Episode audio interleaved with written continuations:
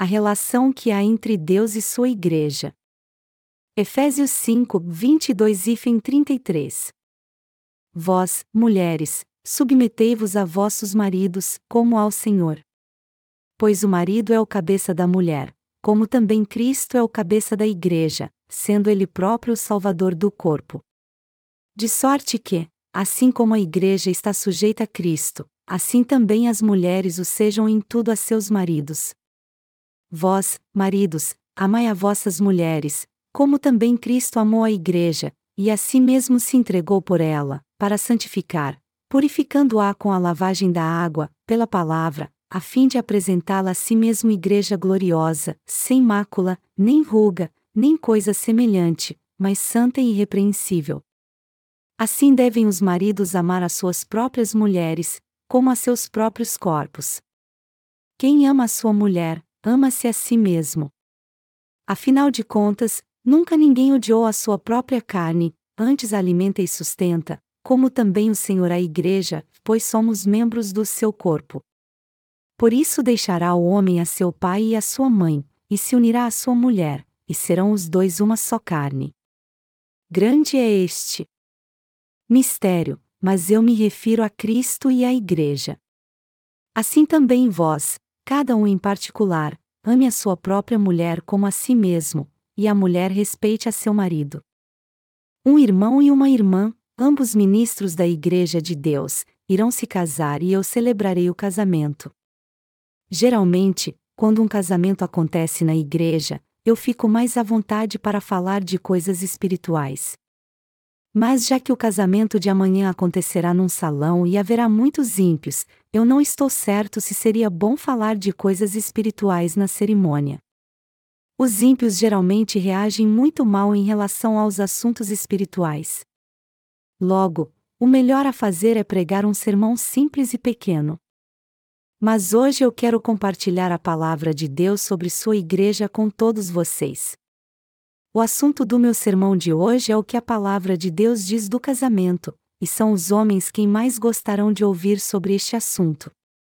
Está escrito em Efésios 5 horas e 22 minutos: Vós, mulheres, submetei-vos a vossos maridos, como ao Senhor. Eu estou certo que muitos irmãos aqui estão muito felizes de ouvir essa palavra. Até os irmãos que ainda não se casaram devem estar gostando de ouvir isso, sabendo que quando eles se casarem com uma irmã da Igreja de Deus, é assim que sua esposa deverá tratá-lo. Nossos irmãos também devem estar pensando que suas esposas os tratariam melhor se ouvissem este sermão. Mas esse tipo de pensamento não tem valor algum. Sua esposa pode ou não ser submissa a você. Afinal, a Bíblia não diz que apenas as esposas devem se submeter aos seus maridos. O Senhor também deu mandamentos aos maridos. E estes mandamentos do nosso Senhor se aplicam tanto aos maridos quanto às esposas. De fato, toda a epístola de Efésios é o que o Senhor, o cabeça da Igreja de Deus, está falando aos seus membros. Você precisa entender que esse texto que fala da atitude correta da esposa em relação ao marido se refere à atitude de submissão que a igreja deve ter em relação a Jesus Cristo. Caso a igreja de Deus não se submeta a Jesus Cristo, ela não receberá seu amor. E uma igreja assim não é uma igreja que Deus ama. Quando o apóstolo Paulo falou das esposas, ele na verdade estava falando da igreja de Deus nessa terra. O que o apóstolo Paulo diz aqui na Epístola de Efésios não é uma obrigação moral ou uma regra ética que há na relação entre marido e mulher, mas uma relação que há entre Cristo e a Igreja. A Igreja de Deus deve se submeter à vontade de Jesus Cristo. Isso é algo óbvio. E é por isso que a Bíblia diz de modo bem claro: pois o marido é o cabeça da mulher, como também Cristo é o cabeça da Igreja, sendo ele próprio o Salvador do corpo Efésios 5 horas e 23 minutos. Em outras palavras, Jesus Cristo é o cabeça da Igreja de Deus, e como membros da Igreja, você e eu temos que fazer Sua vontade como os membros do corpo se movem conforme manda a cabeça. Jesus Cristo é o cabeça da Igreja de Deus e nós somos seu corpo. Por isso, já que o marido é o cabeça da mulher, Jesus Cristo é o cabeça da Igreja de Deus. É muito importante que nós entendamos o que Paulo está falando aqui à Igreja de Deus, ao corpo de Cristo.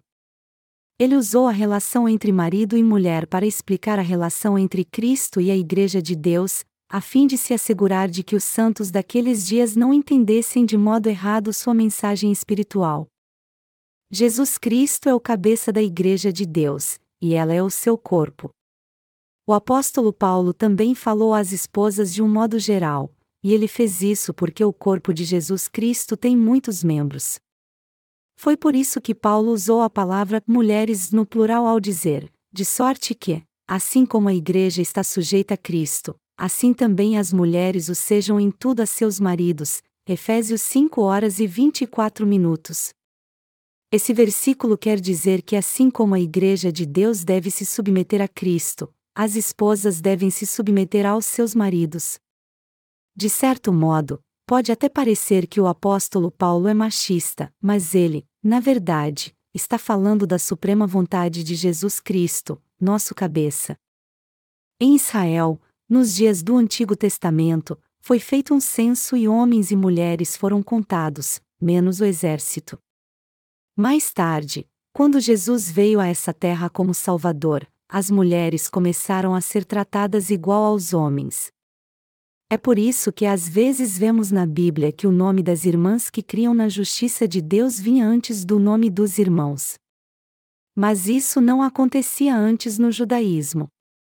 Havia muito machismo no judaísmo, assim como no confucionismo. No entanto, a Bíblia não diz que as esposas deveriam se submeter aos seus maridos literalmente e viver oprimidas.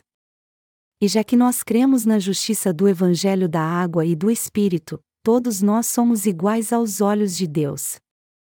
Assim como está escrito na passagem bíblica deste capítulo, existe uma condição para que o marido seja servido pela sua esposa: ele deve amá-la como Jesus nos amou. Só assim é que um casal pode encontrar o verdadeiro amor. Quando o marido trata a esposa com amor, ela também se submete a ele em amor.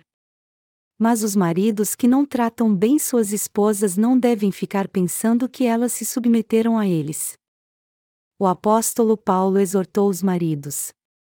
O apóstolo Paulo diz em Efésios 5, 25 e fim 27: Vós, maridos, amai a vossas mulheres, como também Cristo amou a igreja, e a si mesmo se entregou por ela, para santificar, purificando-a com a lavagem da água, pela palavra, a fim de apresentá-la a si mesmo igreja gloriosa, sem mácula, nem ruga, nem coisa semelhante, mas santa e irrepreensível. Como os maridos devem tratar as esposas? Paulo disse que eles devem amar suas esposas como Cristo amou a igreja e se sacrificou por ela. Isso significa que todo marido deve amar sua esposa se sacrificando por ela como Jesus Cristo fez por sua igreja. O apóstolo Paulo deixa claro aqui que todo marido deve amar sua esposa não apenas espiritualmente, mas em seu corpo e em sua alma também. O que Jesus Cristo disse a todos nós que cremos no Evangelho da Água e do Espírito? A resposta para esta pergunta nós podemos encontrar em Efésios 5, 26 e fim 27, para santificar, purificando-a com a lavagem da água, pela palavra, a fim de apresentá-la a si mesmo igreja gloriosa, sem mácula, nem ruga, nem coisa semelhante, mas santa e irrepreensível. Jesus Cristo é o noivo e nós somos sua noiva, e ele purificou todos os nossos pecados e tirou todas as nossas culpas ao ser batizado por João Batista quando veio a essa terra. Ao vir a essa terra, o noivo celestial foi batizado por João Batista, o representante de toda a humanidade, e assim tirou todos os pecados daqueles que seriam sua noiva.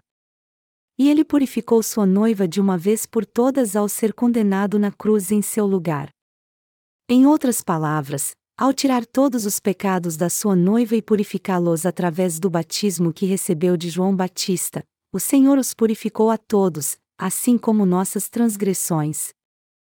Jesus nos purificou com Sua palavra e ao deixar gravado a palavra da salvação que apagou todos os nossos pecados na palavra de Deus que seria pregada a todas as gerações futuras, o Senhor tornou possível crermos nessa obra e assim purificou os pecados do nosso coração. Melhor dizendo, nosso Senhor apagou de uma vez os pecados de todos nós que cremos no Evangelho da Água e do Espírito e nos salvou de todos eles. Deste modo, o Senhor nos tornou justos e santos por meio do Evangelho da Água e do Espírito. E Ele nos recebeu como uma igreja gloriosa, santificada e sem nenhuma mancha de pecado. Jesus Cristo veio a essa terra por todos aqueles que seriam sua noiva. O que Jesus fez por sua noiva? Ele tirou todos os seus pecados quando foi batizado por João Batista, purificou todos eles ao morrer crucificado e ressuscitou dos mortos. O apóstolo Paulo diz na passagem bíblica deste capítulo que Jesus purificou todos os nossos pecados com a água. Isso significa que a fé de Paulo é a mesma que a nossa, que ele cria no Evangelho da água e do Espírito como nós. O apóstolo Paulo pregou o Evangelho da água e do Espírito ao longo de todas as suas epístolas e falou da verdadeira salvação. Ao explicar como nossos pecados desapareceram, ele diz que Jesus os purificou com a água. Todo pecado daquele que se tornou noiva de Jesus Cristo foi purificado pelo batismo que ele recebeu de João Batista. Por Jesus ter purificado todos os nossos pecados ao ser batizado por João Batista, por ele ter sido condenado por todos os nossos pecados de uma vez por todas, por aqueles que creem nessa verdade, todos os nossos pecados desapareceram. E já que nossos pecados foram passados para Jesus em seu batismo, todos nós que cremos nessa verdade nos tornamos sem pecado. O Senhor então deixou registrado essa palavra do Evangelho da água e do Espírito para que ela fosse pregada a você e a mim agora. Jesus Cristo, o Filho de Deus, purificou todos os nossos pecados com seu batismo. E nós somos purificados de uma vez por todas quando ouvimos a palavra do Evangelho da Água e do Espírito e cremos na palavra de Deus. Quando nós ouvimos a palavra do Evangelho da Água e do Espírito cumprida pelo próprio Deus é que nosso coração é purificado. Você precisa fazer mais alguma coisa para receber a remissão de pecados além de crer no Evangelho da Água e do Espírito? Você crê que algo mais pode apagar seus pecados? Não, claro que não. Mas alguns cristãos acham que podem ser purificados se clamarem ao Senhor com ardor no coração várias vezes e em meio às lágrimas. Entretanto, esse tipo de fé não é racional nem espiritual, apenas supersticiosa. Além disso, muitos cristãos no mundo todo ainda se exaltam porque falam em línguas ou têm algum poder sobrenatural para curar, mas até eles não poderão ser salvos dos seus pecados se não crerem no Evangelho da água e do Espírito e não o entenderem. É por isso que eu considero estes cristãos desviados como nada mais do que um bando de feiticeiros. Eles não passam de feiticeiros que dizem crer em Jesus. Recentemente na Coreia, os pentecostais organizaram um grande encontro de avivamento num estádio enorme que foi transmitido pelo canal de TV cristão. Todos os líderes, pastores e irmãos adoravam a Deus reunidos e oravam a Ele, e a maioria das pessoas falava em línguas. O grande culto de avivamento em pouco tempo virou um encontro de pura emoção. Mas o que parecia um fervor religioso era realmente algo do Espírito Santo. Nos dias da igreja primitiva, falar em línguas era falar vários idiomas que eram compreendidos por todos. Atos 2, 6, 11. Mas quando os pentecostais atuais falam em línguas, eles dizem coisas incompreensíveis que certamente não são inspiradas pelo Espírito Santo.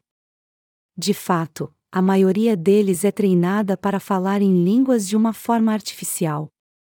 Eles reúnem quem não consegue falar em línguas e os treinam a dizer aleluias várias vezes e cada vez mais rápido. Aí então, essas pessoas começam a falar coisas totalmente sem sentido que ninguém neste mundo entende. Mas é isso que significa falar em línguas realmente? Esses barulhos estranhos podem de fato purificar todos os pecados de alguém? Não, claro que não. No entanto, minha intenção não é criticar os pentecostais que falam em línguas, mas enfatizar que Deus purifica todos os crentes dos pecados do mundo lavando-os com a palavra do Evangelho da água e do Espírito. Foi isso que o Senhor disse a todos nós. Jesus Cristo é o noivo que purificou todos os nossos pecados de uma vez por todas com a palavra da água e do Espírito. É isso que temos que confessar sempre que adorarmos a Deus. Ao ser batizado por João Batista, Jesus tirou todos os nossos pecados e os purificou de uma vez por todas. Através do Evangelho da Água e do Espírito, Jesus levou todos os pecados do meu e do seu coração de uma vez por todas e cumpriu toda a justiça de Deus. E já que todos os nossos pecados foram passados para a cabeça de Jesus, nós crentes ainda temos algum pecado? Não, nós não temos mais nenhum pecado. Então, Sempre que nós orarmos a Deus ou adorarmos, temos que confessar que Ele nos santificou e nos tornou totalmente justos. Quando a Bíblia diz aqui que Deus nos tornou santos, isso quer dizer que Ele enviou o Espírito Santo para habitar no coração de todo aquele que crê no Evangelho da água e do Espírito. Esta é a verdadeira obra abençoada do Espírito Santo. A obra mais santa de Deus foi ele ter apagado todos os nossos pecados com o evangelho da água e do Espírito. Nós só seremos santos realmente quando o Espírito Santo habitar no nosso coração. O Senhor nos tornou santos e sua noiva perfeita e sem mancha aos olhos de Deus. Jesus Cristo é o noivo espiritual que nos tornou sua noiva de uma vez por todas. E tendo ido para o reino dos céus antes de nós, ele voltará para nos levar consigo em breve. É por isso que todos devem se santificar de todo o coração crendo no Evangelho da água e do Espírito, que nos veste para as bodas. Só se fizermos isso é que nós seremos vestidos para as bodas e entraremos no reino dos céus.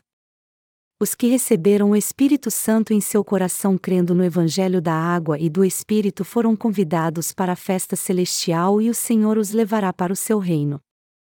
Todavia, aqueles que não fizeram isso ainda serão lançados para sempre no inferno. É isso que o Senhor nos diz em Mateus 22, 1, 14. O casamento em termos carnais.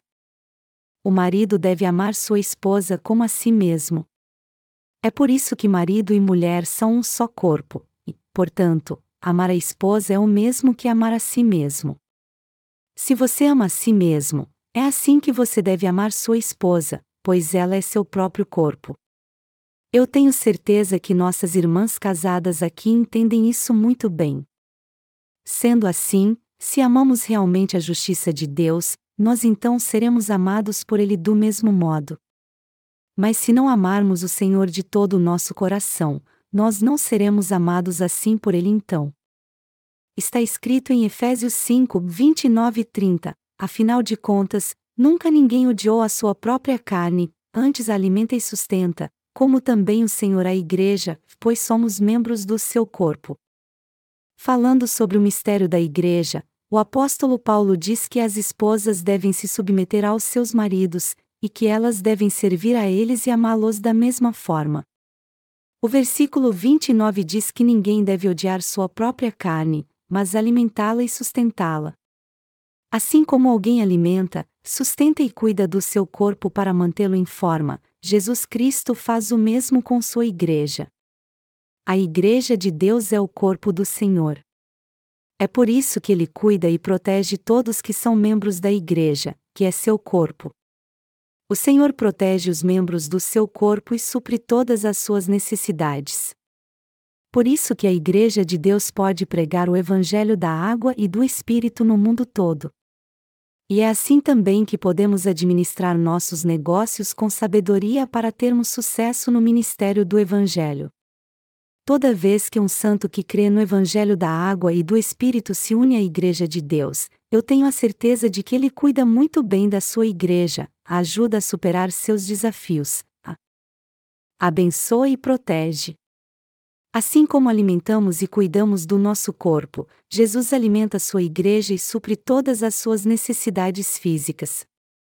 O mesmo princípio se aplica a todos os casamentos em termos carnais. Se uma esposa entende bem seu marido e o respeita, ela vai ser muito amada e respeitada por ele então. No entanto, se ela não respeitar sua autoridade, ela será tratada da mesma forma por ele. A Igreja de Deus tem que ser fiel a Jesus Cristo e amá-lo assim como ele é fiel à Igreja de Deus e a ama. E só para enfatizar isso mais uma vez, temos que ser submissos a Jesus Cristo. Esta é a verdade que a Bíblia nos ensina. Como membros da Igreja de Deus, do corpo de Cristo, a obediência é algo totalmente indispensável na nossa relação com Jesus Cristo. Mas por quê? Porque Jesus Cristo nos salvou ao ser batizado por nós, acabou com toda a condenação na cruz e ressuscitou dos mortos. E com a palavra da salvação, ele nos glorificou e purificou nosso coração, além de nos alimentar e proteger fielmente para que nada nos falte. Esta é a razão pela qual todos nós devemos nos submeter a Jesus Cristo. Todavia, se a igreja ignorar sua vontade e se opor a ela ao invés de ser uma noiva obediente, ela não será glorificada pelo Senhor, por mais que esteja ligada ao seu corpo. Eu vou dar mais ênfase a isso no sermão que eu pregarei no casamento amanhã à noite.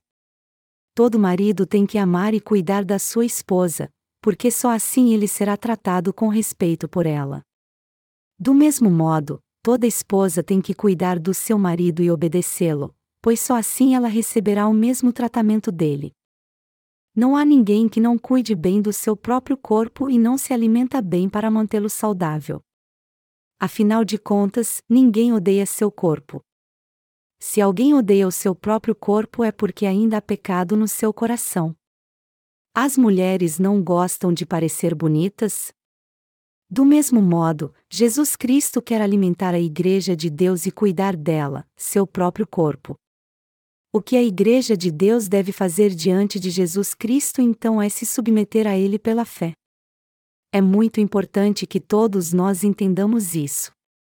Se uma esposa despreza seu marido, ela não será apenas desprezada por ele também, mas pelos outros. Este é um princípio imutável. Todo marido tem que tratar bem sua esposa se quiser ser amado por ela. Se você ama sua esposa, você será amado por ela. Este é um princípio elementar. Porém, o problema é que há muitas pessoas entre os cristãos que não respeitam seus cônjuges. Se seu marido está servindo ao Evangelho da água e do Espírito, você nunca deve desprezá-lo por causa das suas falhas. Está escrito na passagem bíblica deste capítulo que o marido deve amar sua esposa como a si mesmo, mas para se submeter totalmente à vontade de Deus, às vezes você tem que discordar do seu cônjuge e até brigar com ele. Isso porque seria errado se vocês se desviassem. Então, se assegure de que seu casamento está correto diante de Deus e faça sua vontade acima de tudo, mesmo que às vezes você tenha que discordar do seu cônjuge. Mas mesmo assim, vocês devem cuidar e amar um ao outro. Eu ouvi que hoje em dia há esposas que até batem em seus maridos. Mulheres assim jamais serão respeitadas.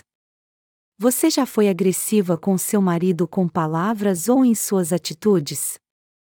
Algumas esposas desprezam seus maridos do fundo do coração quando eles não conseguem prover suas necessidades. Outras até odeiam quando seu marido tem uma mente espiritual. Estas mulheres jamais devem esperar ser respeitadas. É impossível alguém respeitá-las. O apóstolo Paulo falou do modelo de casamento perfeito para explicar nosso relacionamento com Jesus Cristo.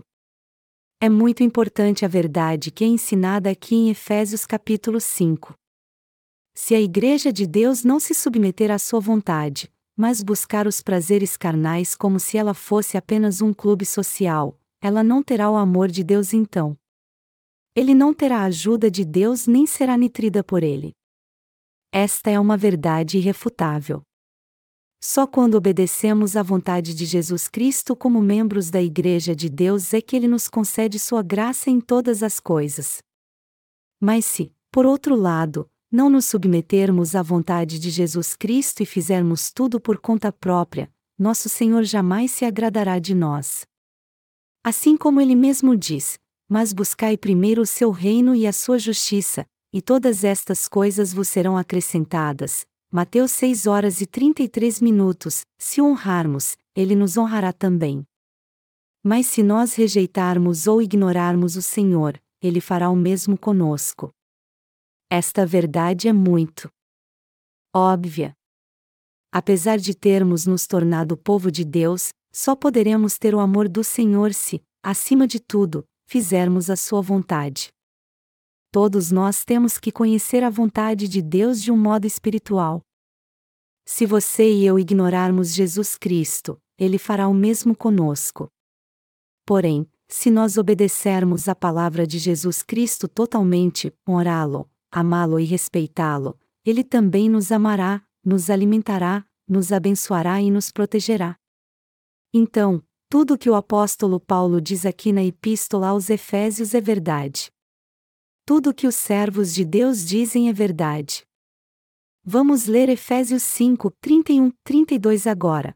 Por isso deixará o homem a seu pai e a sua mãe, e se unirá à sua mulher, e serão os dois uma só carne.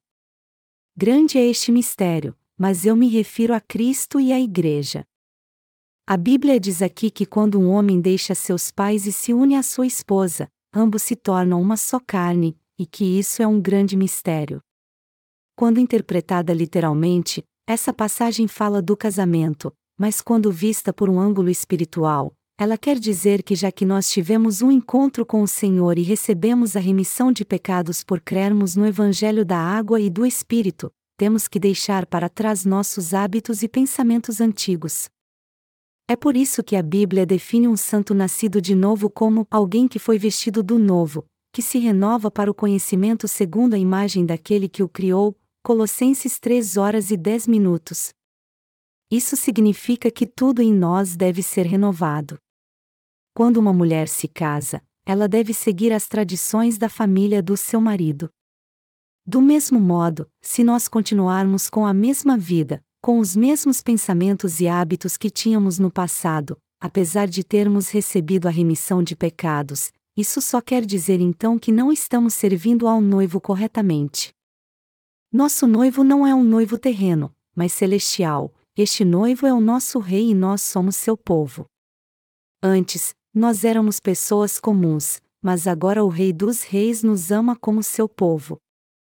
E por termos nos tornado povo de Deus, nós não agimos, pensamos ou falamos mais como as pessoas miseráveis e sujas que éramos no passado. A Bíblia diz que quando um homem se casa, ele deixa os seus pais. É algo normal um filho deixar os seus pais quando cresce. É claro que não há nada de errado em viver com os pais, mas quando alguém se casa, ele tem que ter sua própria família, a não ser que ele tenha uma razão muito forte para não fazer isso. Em termos carnais, você pode viver com seus pais ou não. Mas espiritualmente falando, você deve se separar do mundo e das coisas carnais. Isso quer dizer que você tem que deixar seus pensamentos e conceitos do passado. Ao invés de você ficar pensando em como agia no passado, você deve rejeitar todos os seus conceitos antigos e seguir junto com a Igreja. Para quem o apóstolo Paulo disse que estava falando? Ele disse que estava falando à Igreja sobre o relacionamento certo com Jesus Cristo, sobre o relacionamento dele com sua Igreja. Ele usou o exemplo do casamento para explicar a relação da Igreja com Jesus Cristo. Em um relacionamento normal entre marido e mulher, a esposa deve se submeter ao seu marido e servi-lo com amor, e ele deve amá-la, protegê-la e fazer de tudo para cuidar bem dela. Esta é a base de todo casamento sadio, e só quando este alicerce é colocado é que um verdadeiro lar de amor é construído. Trazendo isso para um contexto espiritual, a igreja tem que se submeter a Jesus Cristo para ter uma relação saudável com Ele. Do mesmo modo, para que um casal tenha um lar de amor, o marido tem que amar sua esposa e a esposa tem que submeter ao seu marido. Nenhuma esposa pode respeitar seu marido se ele não tem uma vida santa, mas se for o contrário, toda esposa tem que se submeter à vontade do seu marido e honrá-lo. Se o seu marido está servindo ao Senhor, você tem que respeitá-lo como servo de Deus, apesar das suas falhas. A Bíblia diz claramente que todo marido deve amar sua esposa como a si mesmo, e que a esposa deve honrar seu marido. O casamento mudou muito hoje em dia.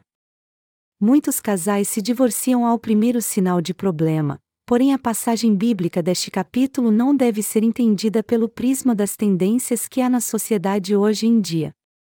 Essa passagem tem que ser vista segundo as normas do casamento no contexto do judaísmo e do relacionamento entre Jesus Cristo e a Igreja de Deus. Em outras palavras, assim como cada casal tem que se esforçar para edificar seu relacionamento sendo submissos um ao outro, respeitando, orando e cuidando um do outro, a Igreja de Deus tem que edificar seu relacionamento com Jesus Cristo. Há muitas lições espirituais e atuais a serem aprendidas nessa passagem que nos ensina o que é certo ou errado a fazer. Tanto o marido quanto a esposa têm que se esforçar para ter um relacionamento saudável. Se o marido ignorar sua esposa, ela não o tratará bem então, pois ela só fará isso se ele fizer o mesmo com ela. Do mesmo modo, a igreja não deve esperar receber muitas bênçãos de Deus se rejeitar sua vontade e fizer só o que ela quer. Se a igreja não fizer a vontade de Deus e não servir ao Evangelho da água e do Espírito agora, ele nos abençoará para que sejamos prósperos em tudo o que fizermos. Não, é claro que ele não nos abençoará. Na verdade, é justamente por a igreja, o corpo de Deus, estar fazendo sua vontade é que ele a abençoa em tudo que ela faz. Deus está suprindo as necessidades de sua igreja, protegendo-a e abençoando justamente porque ela está servindo ao Evangelho. Nós temos muito a aprender na palavra de Deus. Muitos maridos na Coreia ainda estão presos às velhas tradições do confucionismo e acham que só porque são homens não podem ajudar nas tarefas domésticas, algo que tradicionalmente era reservado às mulheres. Mas este conceito está muito errado. Os ensinamentos tradicionais do confucionismo são tão cheios de preconceitos contra as mulheres que esperam que elas façam tudo para servir aos homens, e está dentro da ordem natural das coisas eles acharem que os homens estão acima das mulheres. Todavia, homens e mulheres são iguais aos olhos de Deus. Todos os nossos irmãos e irmãs são santos para Jesus Cristo. O problema na Coreia, contudo, é que muitos maridos ainda estão presos aos conceitos confucionistas. Se você tem uma esposa, você não deve tentar dominá-la, recusando-se a ajudá-las nas tarefas domésticas e esperando que ela faça tudo quando você volta do trabalho e fica sentado na sala. A tarefa doméstica é algo que você tem que fazer com sua esposa. Na verdade, você tem que fazer tudo com sua esposa. Mas é claro que se você estiver ocupado com alguma coisa, talvez você não tenha muito tempo para ajudá-la com as tarefas do lar, porém você jamais deve pensar que não tem que fazer nada em casa porque você é homem. Particularmente, isso é um grande problema para alguns jovens pastores. Vocês devem ser muito gratos às suas esposas sempre que elas cozinharem para vocês. Vocês não devem ser muito exigentes e ficar mandando-as cozinhar o que gostam de comer. É importante que todos tenham uma dieta balanceada, sejam homens ou mulheres. Todos nós que cremos no Evangelho da Água e do Espírito e fazemos a vontade do Senhor somos o corpo de Jesus Cristo, e Ele é o nosso cabeça. Por isso, temos que nos submeter a Ele e obedecer aos seus mandamentos. Então, eu peço a você que pare um pouco agora e pense se você está sendo fiel e fazendo a vontade de Deus na sua igreja, como membro do seu corpo. Você não deve pensar que já fez o bastante para Deus e que não há nada mais que você deva fazer para Ele. O Senhor quer nos usar para pregar o Evangelho no mundo inteiro. Ele quer que todos neste mundo conheçam o Evangelho da água e do Espírito e creiam nele. Sendo assim, nós temos que fazer Sua vontade e pregar o Evangelho a todos neste mundo. Nós jamais devemos achar que já fizemos o bastante. Jesus Cristo quer que preguemos o Evangelho no mundo todo, e, por isso, nossa vida tem que estar voltada para a pregação do Evangelho em todo o mundo segundo Sua vontade. É isso que a Igreja tem que fazer como o corpo de Jesus Cristo. Todos que creem no Evangelho da Água e do Espírito têm que servir a este Evangelho para fazer a vontade de Jesus Cristo. Como o corpo de Cristo, a Igreja deve ser o lugar onde se reúne quem crê no Evangelho da Água e do Espírito. Aqueles que não creem no Evangelho da Água e do Espírito têm que ser tratados de maneira diferente. Eles têm que ser tratados como pecadores, e nós devemos considerá-los como alvo do nosso ministério e pregar o Evangelho a eles. A obra de Deus jamais deve ser confiada àqueles que não creem no Evangelho da água e do Espírito, pois só assim o Senhor pode operar. Você acha que todos podem governar a igreja? Eu já falei sobre a igreja várias vezes com vocês. Eu também já expliquei aos nossos pastores que nem todos podem governar a igreja simplesmente porque receberam a remissão de pecados. Só porque alguns crentes se reuniram, isso não quer dizer que eles são uma igreja. A igreja deve ser composta por servos de Deus e por obreiros obedientes que se submetem à vontade de Cristo. Se há pessoas que receberam a remissão de pecados, porém fazem tudo por si mesmas e vivem da forma que querem, como é que elas podem se reunir para formar uma igreja? Isso não é a igreja. Mesmo que seus membros tenham nascido de novo, isso não é a igreja. Ela não pode ser a igreja de Deus. Deus chamou Abraão e o usou como seu instrumento. E apesar de Abraão ter muitas falhas e imperfeições, ainda assim Deus o usou como seu instrumento. Mas por que ele fez isso? Deus usou Abraão como seu instrumento porque ele obedecia totalmente à sua palavra. Alguns de vocês devem achar que, já que Abraão é um personagem bíblico, ninguém hoje em dia pode caminhar como ele realmente. Mas temos que entender que a Igreja de Deus tem que caminhar como a Bíblia ensina. Você deve caminhar exatamente como a Bíblia ensina. Por isso, eu peço a você que ouça atentamente o sermão de hoje para depois não esquecer o que foi dito. Então, ouça atentamente o que Deus está dizendo a você na passagem bíblica deste capítulo, lembre-se disso em seu coração, medite sempre nisso e creia nisso também. O certo a fazer é reconhecer a exatidão da palavra de Deus, crer nela e decidir segui-la em seu coração. Sua vida deve ser uma jornada de constante aprendizado. Você não deve ser tolo e tentar servir ao Senhor confiando nas suas próprias forças humanas, para depois desistir diante de um simples problema. Somos esposas de Jesus Cristo e o Senhor é o nosso noivo. Nós temos que servir ao Senhor com todo zelo e fazer o que Ele quer que façamos. É isso que a Igreja de Deus tem que fazer. Alguns santos, depois de servirem ao Senhor fielmente, desistem da obra no meio do caminho achando que não estão sendo reconhecidos pela igreja ou estão sendo maltratados.